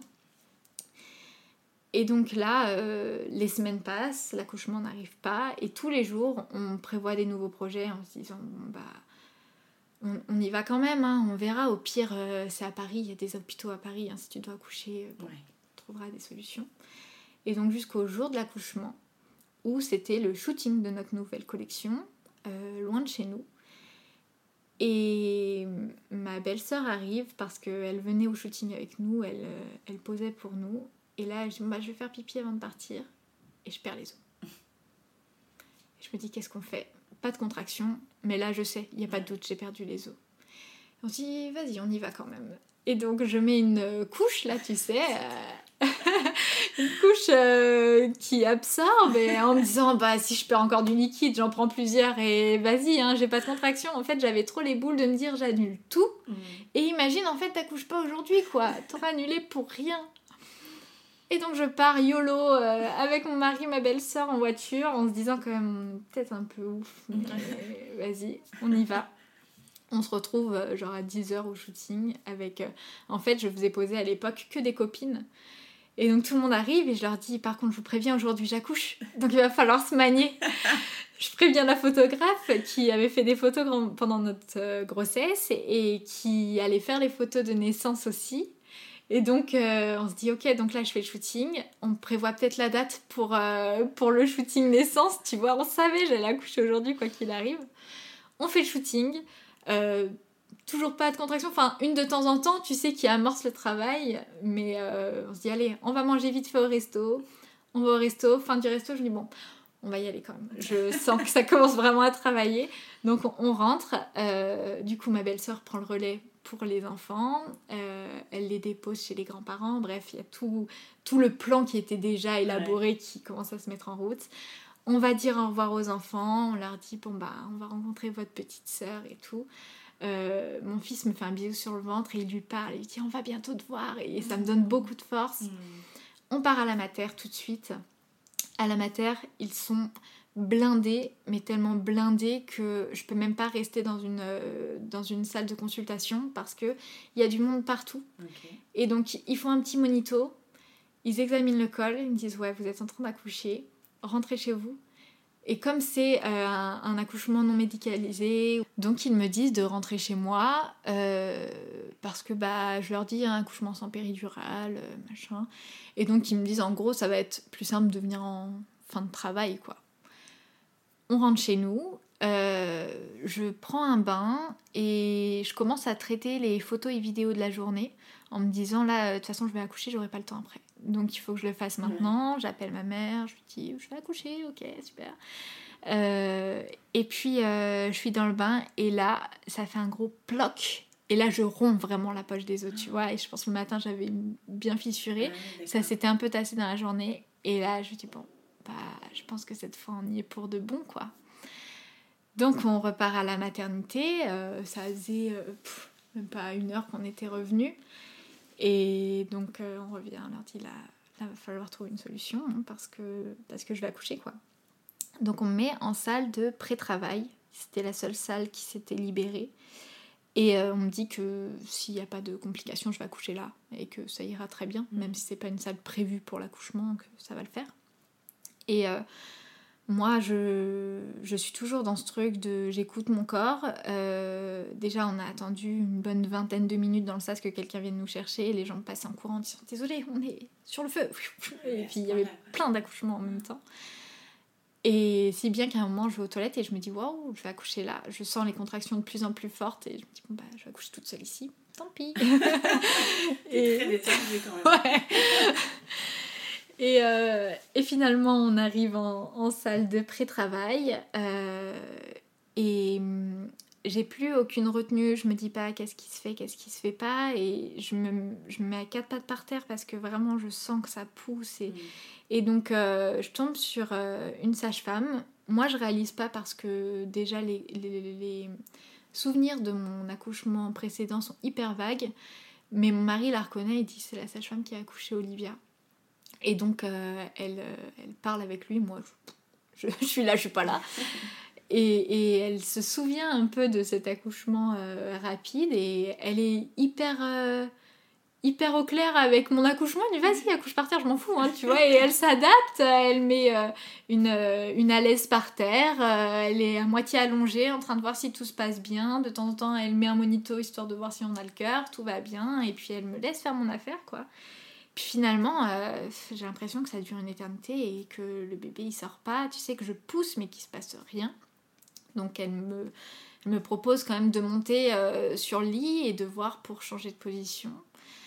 Et euh, sur le lit, en fait, je, me mets hyper droite, je suis presque assise. Et la tête commence à sortir et là ils comprennent qu'en fait elle est à l'envers. elle regarde pas dans le bon sens. Ah et que c'est pour ça que ça bloque et qu'elle a plus de mal à sortir. Et donc, euh, je pousse vraiment assise, je la récupère moi-même et elle est minuscule. Et là, je me dis, il y a un problème parce qu'on est quand même à 39 semaines Ah et elle est vraiment minuscule. Je me rends compte hein, dans mes mains, c'est une petite boule. Euh, c'est la première chose qu'on se dit avec mon mari, on dit, Oh, elle est toute petite. Et donc, je la prends sur moi. Euh, elle est hyper réactive, euh, elle se remet de l'accouchement, je la mets au sein, elle tète, on coupe le cordon, on la pèse et effectivement elle fait 2,5 kg. Et euh, le lendemain, on dira Mais depuis quand vous savez qu'il y avait un retard de croissance? Non, non on m'a rien parlé de retard de croissance. À la dernière écho, tout allait bien.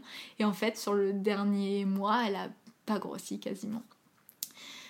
C'est peut-être ce qui explique qu'elle a mis plus de temps à sortir que les autres, parce qu'en fait, alors que moi je m'attendais pas à ça, j'étais énorme, j'avais pris beaucoup plus de poids que pour les autres, euh, j'étais euh, à terme euh, bien plus avancée, et puis finalement c'était la plus petite. Donc euh, petite mais costaud, elle a tété impeccablement. Euh, je voyais bien quand même que ça allait être plus compliqué la succion que sa sœur, parce que du coup j'étais un peu passée level experte de l'allaitement, tu vois. Donc je voyais que la succion elle n'était pas optimale, mais elle tétait et, euh, et donc j'étais en lien euh, tous les jours avec euh, ma conseillère en lactation qui me disait de toute façon si sa succion est pas optimale, c'est ton corps qui va compenser et donc tu vas produire plus de lait pour que ça coule plus facilement parce qu'elle tète pas super bien et puis elle va téter plus souvent et puis ça m'allait très très bien. Donc on était au mois de juillet et euh, quelques jours après sa naissance, nous on avait prévu notre départ en vacances le 4 août. Elle est née le 18 juillet. Nous, dans notre plan, on s'était dit elle va naître vers 36-37 semaines, donc elle aura déjà un mois et demi quand on va partir en vacances, quoi. Pas du tout, on est parti en vacances, elle avait 10 jours, euh, elle faisait donc 2,5 kg. Et euh, on s'est dit, vas-y, de toute façon, elle est allaitée, elle est portée, on a des écharpes de portage, t'as des seins, et c'est parti, on part en vacances. Et, euh, et pendant ces vacances-là, euh, je me mets vraiment dans ma bulle postpartum avec ce tout petit bébé. Et plus rien d'autre existe, au point que, donc on est resté un mois en vacances, et au point que à la fin du mois, mon mari me dise, en fait, là, il va falloir réajuster maintenant, parce que tes enfants t'appellent maman et tu les entends même plus. Ah ouais. Je me suis dit, merde, en fait, ouais. En fait, j'étais plus que la maman de ce petit bébé qui venait de naître et le reste, ça n'existait plus. Et donc, euh, il a fallu vraiment réajuster. On est rentré, il y a eu la rentrée des classes. Et euh, mon mari qui trouvait pas sa place dans, dans ce duo, dans cette famille où il avait l'impression d'avoir euh, le rôle de merde, où tu tu t'occupes de toute l'intendance, tu t'occupes des deux grands, tu tu t'as pas vraiment d'interaction parce que ta femme elle est que avec ce petit bébé et c'était compliqué et lui il savait en fait qu'il était pas prêt il me l'avait dit et moi j'avais pris le risque quand même et finalement c'est lui qui a fait une dépression postpartum et pas moi et, euh, et donc euh, pendant plusieurs mois, euh, il dormait sur le canapé parce que la nuit, en fait, elle faisait des bruits. Quand elle tétait, elle s'étouffait, ça, ça l'angoissait au max. Donc il dormait plus la nuit. Donc euh, moi, je me disais, oui, je suis avec mon petit bébé, tout va bien. euh, comme si j'occultais un peu le problème général. Et puis finalement, il a fallu vraiment, vraiment réajuster. euh, euh, ouais, quand elle avait, je sais pas, 7, 8 mois, euh, où je me suis dit, en fait, je vais le perdre. Mm. Là, il va partir. Si je continue comme ça, il va partir. Lui, il a vu quelqu'un pour euh, aller mieux. euh, Pas du tout. C'est un mec. ouais. Les mecs, ça n'a besoin de personne. Ça ne voit pas un psy pour l'aider. Non, ça règle son truc tout seul. Et donc moi, un jour, je lui ai dit, tu sais, je, je vois comme c'est dur, je vois comme tu vas mal. Euh, pars quelques jours avec euh, tes potes. Fais autre chose. euh, prends du temps pour toi. Parle. euh, trouve des gens qui vont t'écouter parce que, en fait, on, on va courir à ta perte. Ouais. Il est parti quelques jours avec un pote. et puis il est revenu, ça allait mieux. Nous, on, on s'écrit plus qu'on se parle. C'est plus facile quand on est en période de tension et tout ça. Donc on, on s'écrivait vraiment pendant ces quelques jours de break. Et en fait, euh, ouais, ça, ça a remis une dynamique dans le couple et finalement il a trouvé sa place et ça a été mieux avant, mais c'était vraiment nécessaire, sinon je, je pense qu'on serait plus ensemble. Ouais. Et donc voilà, et puis c'est aussi comme ça que ça a mis euh, fin à mes envies de bébé. Je me suis dit là, t'as poussé jusqu'au bout du bout pour avoir ce troisième. C'est bon, Ouais. parce que moi il y a 10 ans tu me demandais je voulais 5 enfants. Euh, je savais pas non plus quel genre d'enfant m'attendait. là, clairement, on est sur des enfants, alors je ne pas dire atypiques, mais enfin, ils ont tous des pathologies diverses et variées qui font que ça prend une énergie inconsidérable. Et donc je sais qu'il y aura plus d'enfants, qu'il n'y aura pas de nouvelles grossesses, que c'est fini, qu'on a trois enfants, que c'est formidable, qu'ils sont formidables et que notre vie elle est très bien comme ça. Et combien de temps euh, tu as allaité euh, ta dernière? Elle est toujours allaitée. Mmh. Elle a trois ans le mois prochain. Ok. À la base, euh, je m'étais dit, alors déjà pour Olivia à la base on s'était dit 3 mois c'est super. Bon ok on pousse à 6 mois. Après un an, à un an on s'est dit on va peut-être arrêter de compter. Hein. On a bien compris que ça irait jusqu'où ça allait. Et là je m'étais dit 3 euh, ans l'entrée à l'école. Et finalement euh, ça fait quelques mois qu'on a trouvé une petite routine qui convient à tous les membres de la famille. Où en fait elle tête le soir pour s'endormir et le matin pour dire bonjour. Et elle tête pas la journée, elle tête pas la nuit. Et donc je me dis en fait, euh, qu'est-ce que ça change? Trois ans ou plus, ça embête personne. Mm. Euh, c'est notre moment à nous, on se fait un câlin avant de dormir, et puis le matin quand elle se réveille, elle nous rejoint dans le lit, puis elle tête avant d'aller au petit-déj. Donc même si ça dure euh, après trois ans, ça, ça me va. Ouais. Et tu as eu une histoire aussi extraordinaire avec ta belle-sœur? Oui. alors bien après que j'ai ma troisième, parce que donc là on vient de fêter les un an d'Eléanor, ma nièce que j'ai allaité à sa naissance. Ma belle-sœur avait un désir profond d'accouchement euh, similaire au mien, aux deux derniers.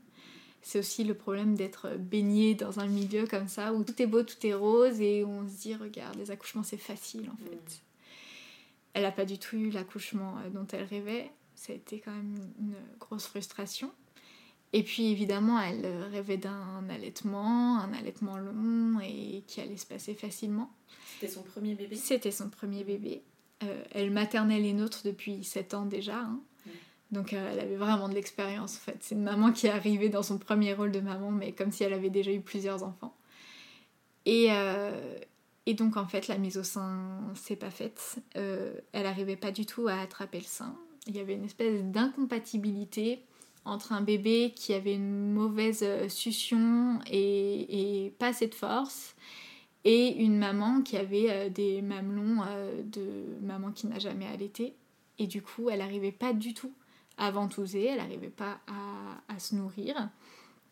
Euh, pour ma belle-sœur, c'était inconcevable de lui donner un autre lait que le sien. C'était vraiment impossible. à la maternité, elle a été malmenée par les professionnels, par euh, toutes les sages-femmes qui n'étaient pas formées, qui n'avaient pas le temps, et ça c'est pas de leur faute, hein, c'est que toujours moins de moyens à l'hôpital et du coup euh, toujours moins d'accompagnement. Et la, la, facilité, ça reste quand même, bah, donner-lui un biberon et comme ça je peux sortir de la chambre, aller m'occuper de quelqu'un d'autre. Euh, période Covid, donc personne qui peut venir t'aider à la maternité autre que, que les gens qui sont dans la maternité. Et donc quand t'as pas les ressources dans la maternité, t'es un peu euh, dans le flou. Euh, et donc elle a essayé de sortir le plus vite, mais comme t'as un bébé qui t'aide pas, qui ne grossit pas, ben on te laisse pas sortir. Et donc au bout de 4-5 jours, où son bébé en fait ne mangeait pas, euh, elle est sortie. Elle a tiré son lait, elle lui donnait avec des pipettes de 1 millilitre c'était hyper difficile, on lui disait de faire du doigt seringue, enfin toutes ces techniques euh, qui, qui marchent euh, pour un, coup, mais tu peux pas nourrir ton bébé comme ça euh, éternellement. Et donc elle est sortie de la matière, enfin on l'a même fait presque s'échapper de la matière parce qu'il voulait pas la laisser sortir, donc on a été vraiment la chercher, on a attendu qu'il lui donne le carnet de santé. Il y avait d'autres médecins qui devaient passer, on dit c'est bon, ça, fait assez longtemps qu'on a attendu, on la prend, on part. Et euh, moi, je passe la journée avec elle. C'est moi qui vais la chercher à la mater parce que son conjoint travaillait. Je passe la journée avec elle et je me dis euh, T'avais pas les ressources à la mater, mais moi je vais t'aider, ça va être facile, t'inquiète. Et puis là, euh, on essaie une première mise au sein. C'est une catastrophe. Son bébé, il se réveille pas.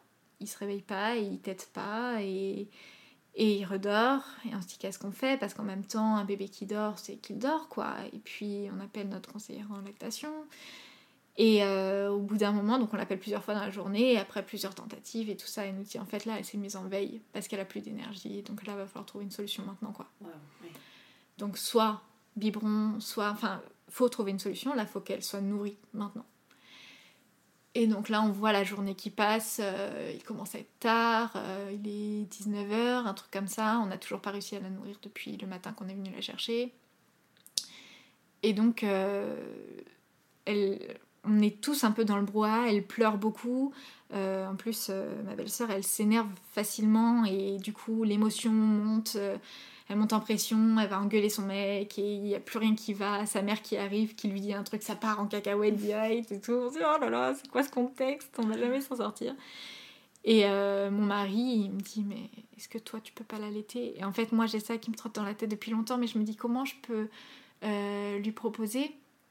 Je je veux pas, en fait, qu'elle se dise... Euh, en fait, je suis nulle. Elle, elle, elle, va y arriver. En fait, c'est à double tranchant. Je me dis, si je l'allaite et qu'elle tête, est-ce que je suis pas en train de détruire ma belle-sœur qui se dit pourquoi ça marche et moi ça marche pas? Et donc je sais pas trop comment amener le truc, mais d'abord je rappelle la consultante en lactation, je m'isole et je lui dis écoute, est-ce que je lui propose de l'allaiter moi?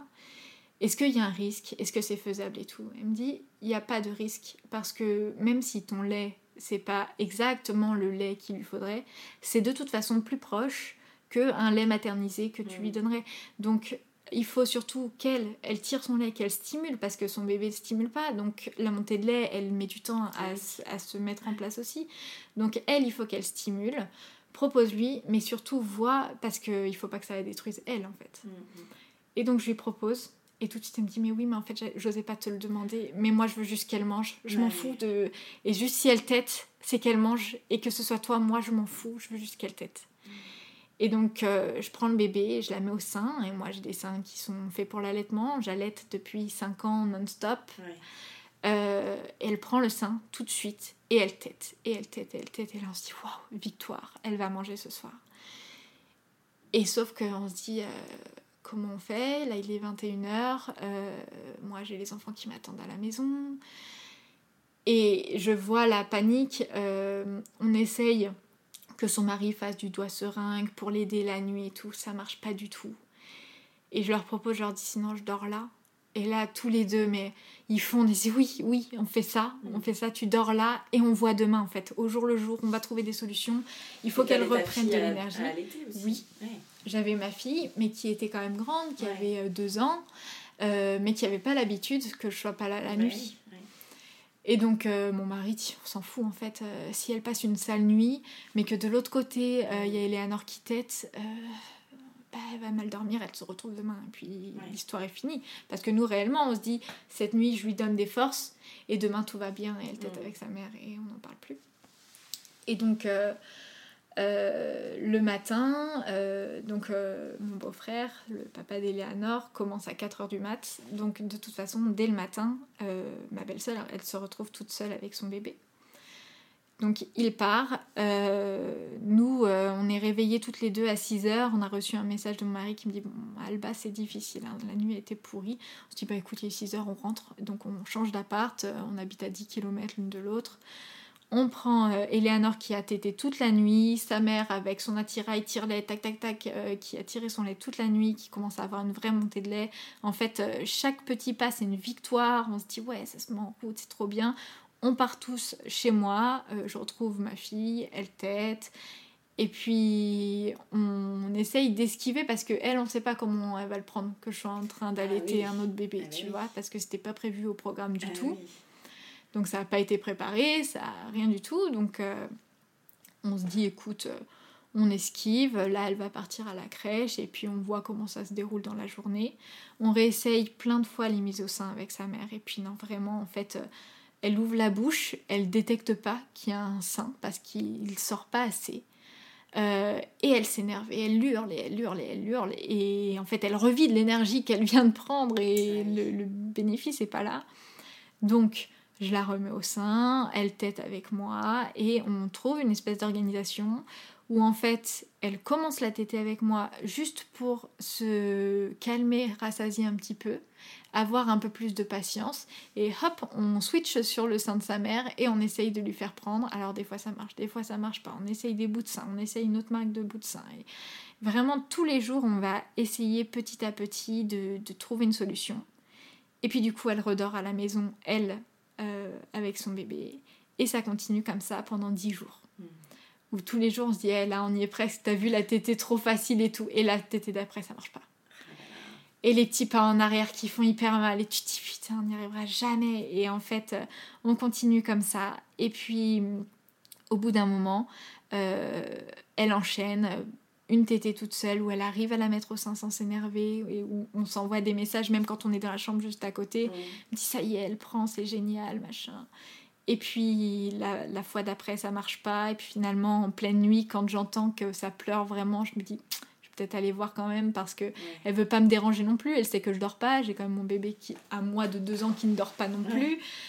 Et, donc, euh, à chaque fois que j'arrive, je la vois en pleurs sur le canapé avec son bébé qui arrive pas à prendre. Et donc, je propose Tu veux que je le fasse? Oui, je veux que tu le fasses. Et donc, on switch et on fait comme ça. Et au bout d'un moment, on voit vraiment que ça y est, on est sur la bonne piste. Et euh, on se dit, donc on a une amie qui est photographe, on se dit qu'il faut quand même immortaliser ça, ces dernières tétées euh, si particulières qui, qui quand même font partie de très peu d'autres histoires, mais qui font vraiment partie de notre histoire et de l'histoire de la naissance d'Eleanor. Et donc on fait euh, un petit shooting euh, chez eux de, des dernières tétées, en pensant que c'est les dernières tétées. Et, euh, et finalement, il y aura d'autres tétées un peu exceptionnelles. Finalement, on ne se quitte pas hein, vraiment. Alors, on est une famille très très proche, on se voit vraiment très régulièrement. Mais là, sur les premières semaines de la naissance, on ne se quitte pas. Et il y a la famille qui vient d'Espagne, donc on en profite et on se retrouve au resto et on retrouve un environnement en fait qui est pas connu. Et Léanor n'arrive pas à téter et Noémie s'énerve. Du coup, euh, au resto, je lui propose euh, une dernière tétée. En fait, c'est re-moi qui l'allait alors que c'était plus le cas depuis plusieurs jours. Mais voilà, ça, ça a commencé comme ça.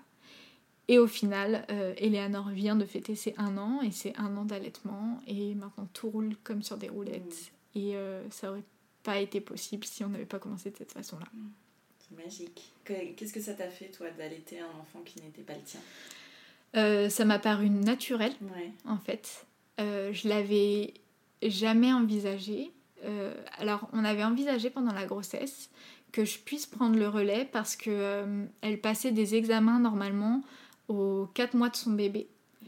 Et on s'était dit, bah, peut-être à ce moment-là que tu la garderas une journée et que tu lui donneras le sein si elle a besoin. Oui, mais c'était pas prévu à la naissance du tout, quoi. Et c'était vraiment un truc euh, qui allait peut-être se passer une fois s'il y avait besoin, s'il n'y avait pas d'autre alternative, si, si, si. Et euh, finalement, en fait, euh, ça m'a paru normal mm. d'aider. J'ai pas du tout eu l'impression de prendre sa place parce que en fait, euh, sur le coup, on n'a pas exposé cette histoire euh, sur euh, Insta parce que en fait, on, avait besoin d'être connecté sur toi ce qui se passait et ah pas de recevoir les mauvaises ondes. On savait, en fait, tu sors du circuit normal. y il va y avoir trop de détracteurs, trop de négativité. On n'avait pas besoin de ça. Là, il fallait vraiment qu'on soit focus sur ce bébé qui devait manger, se nourrir et réussir à téter avec sa mère.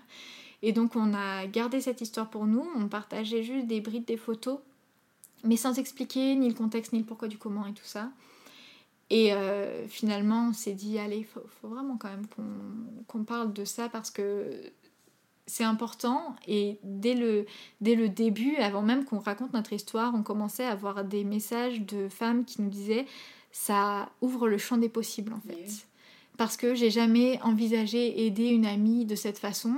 Euh, et pourtant, j'ai eu des mamans qui étaient en difficulté avec leur allaitement alors que moi-même j'allaitais. Et je me suis pas dit que peut-être je pouvais proposer ça. Juste proposer. Après, chacun, et je comprends complètement que des femmes ne se sentent pas de laisser leur bébé être allaité par quelqu'un d'autre ou de d'allaiter l'enfant de quelqu'un d'autre.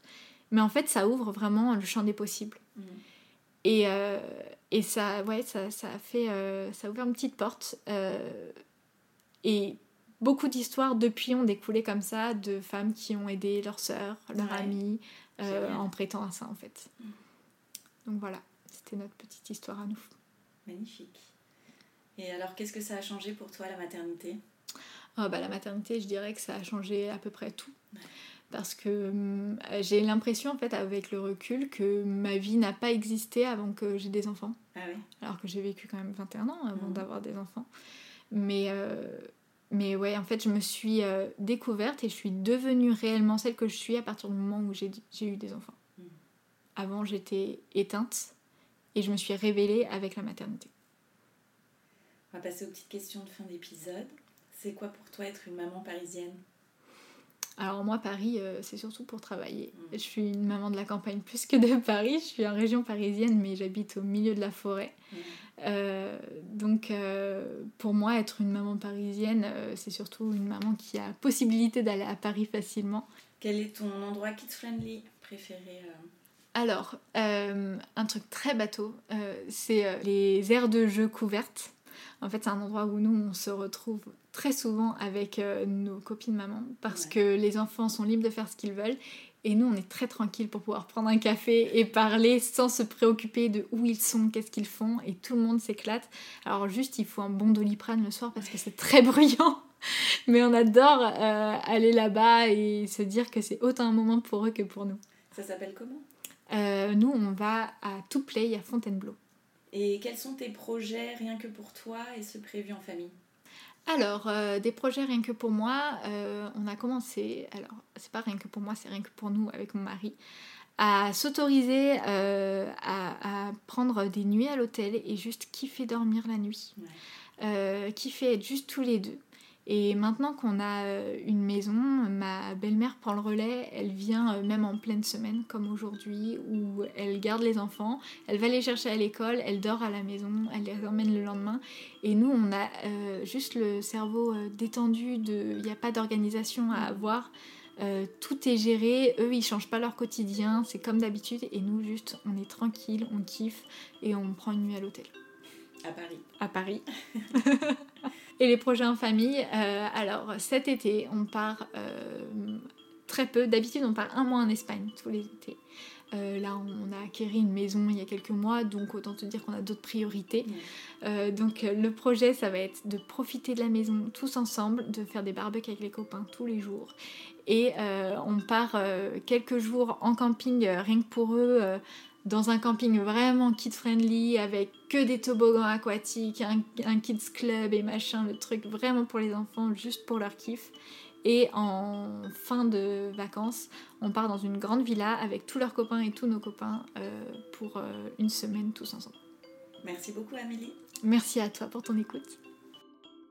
Un grand merci d'avoir écouté le tourbillon et si cet épisode vous a plu, n'hésitez pas à mettre un avis sur votre application podcast et à en parler autour de vous. Cela m'aidera beaucoup. Et pour que l'on puisse échanger ensemble sur tous ces sujets de maternité, abonnez-vous au compte Instagram Le Tourbillon Podcast. Et moi, je vous donne rendez-vous mardi prochain pour un nouvel épisode qui parle de la maternité, la vraie.